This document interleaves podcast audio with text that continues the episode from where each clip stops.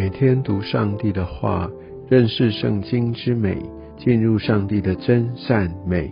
家人们平安，我是怀德。今天我们进入到撒母耳记上第二十八章。在昨天经文当中，我们看到大卫他投效非利士人的阵营啊，因为自己的软弱，没有求问神。结果自己就还自作聪明的就去呃，好像去打击这些呃跟以色列人为敌的，相对来说与非利士人有呃维持一个比较友好状态的这些民族，但是呢，他却回报说他是去攻打这些的以色列人。大卫他用自己的呃。小聪明，他以为这样子可以躲避扫罗的追杀，以为这样好像是一石二鸟，甚至还用一个呃谎骗的方式来想要得着这个呃亚吉王他的信任。大卫是啊一步又一步陷入一个加上一个谎言当中。而在今天所读的经文二十八章的第一节，那那个时候非利士人准备要跟以色列人打仗，而亚吉王在那个时候对大卫来说，要他来跟他们一起作战，要来攻打呃大卫他们的同胞以色列人。我想这个时候大卫绝对是骑虎难下，他也许根本没有意料到会有这一天的来到。所以，当亚吉王他这样来对大卫说的时候，他能怎么办呢？他能够说不吗？他就说了一个很模棱两可的话。说：“仆人能做的事，王必知道。”意思就是说，王啊，你这么有智慧，所以呢，你一定会让我做我能胜任的事情。呃，王啊，你有呃这样的一个世人之名，没有问题，我一定会好好的来达成。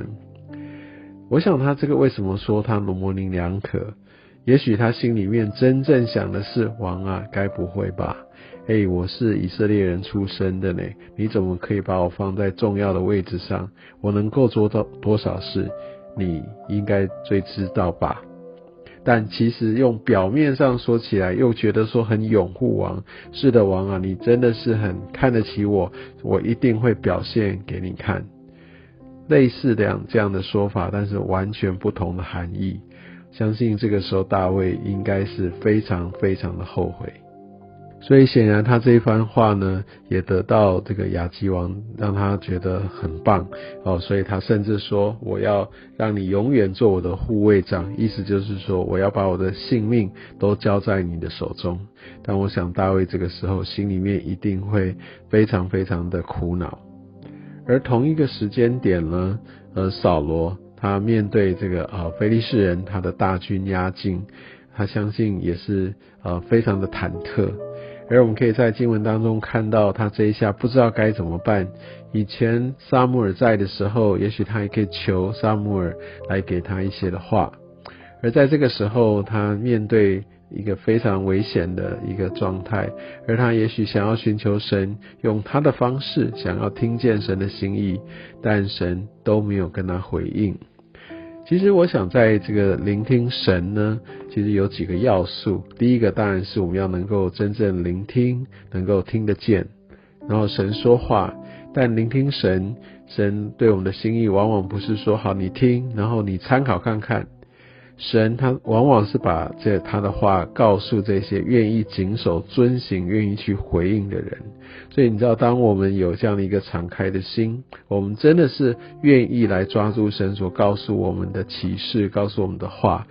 通常神他很乐意的来这样子来把他的心意来告诉我们。但是如果是那些挑三拣四的，就像到在那个时候法利赛人哈，还有那些的祭司要。耶稣来显个神迹给他们看看，耶稣知道他们根本就呃没有想要来信靠他，就说其实神迹现在根本不需要神迹，约拿那个时候那么大的神迹都行过了，意思就是说连那么大的神迹来这样写明你们都没有真正的来信靠我，那我还要做什么神迹呢？所以我想，在这个时候，也许是呃，上帝他特意的也没有再继续来让扫罗来有任何的一个一个得着，因为其实真正的是上帝已经离开了扫罗，这个灵已经离开了扫罗，他不再是上帝所高立的、所任命的那个来统管上帝百姓的那个王。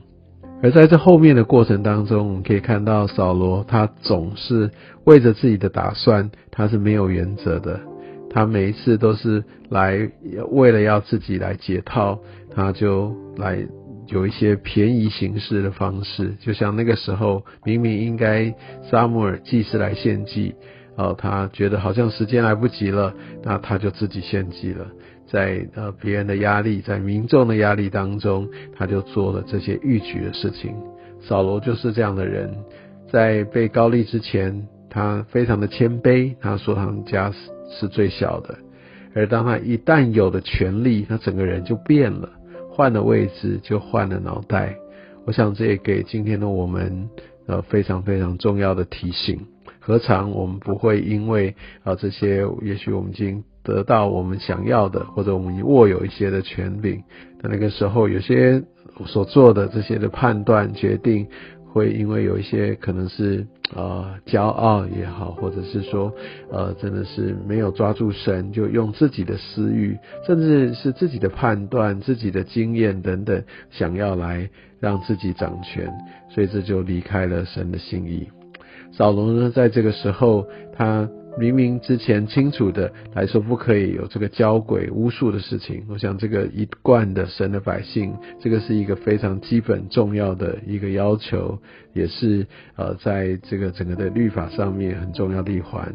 啊，也十诫一开始也说，除了耶和华以外，不可以有别神。而在这个时候，他却找到啊这样的一个交鬼的妇人，要他来把。甚至撒母耳的鬼魂来呼来呼叫出来。当然，我们在后面的经文觉得说，哇，怎么会是撒母耳的鬼魂？真的好像从被阴间叫起来的这种感觉。这样的一个神的仆人啊，怎么可以让一个交鬼的这样的一个妇人叫出来呢？而且，呃，他们的鬼魂是在阴间吗？为什么会是这个样子？我们会有非常多的这些的不理解。其实，在呃神学家跟圣经的学者哦，其实他们有不同的看法，那也蛮多的，也特别有一派像加尔文哈，像马丁路德，他们所主张的是这个不应该是呃真正沙姆尔他的鬼魂，因为这个其实是不合逻辑的，因为神的本质啊，他就已经是反对这样的事情，而且沙姆尔他是神的仆人。所以最有可能的是，因为那是一个教鬼行巫术的一个女人，所以她所唤起的应该是邪灵，而邪灵真的是有这样的一个预知的能力，所以她也可以把未来的事情来告诉。那当然，他就会用，因为要配合这整个扫罗和他的一个期待，所以他就用一个撒母耳的样子来显现出来。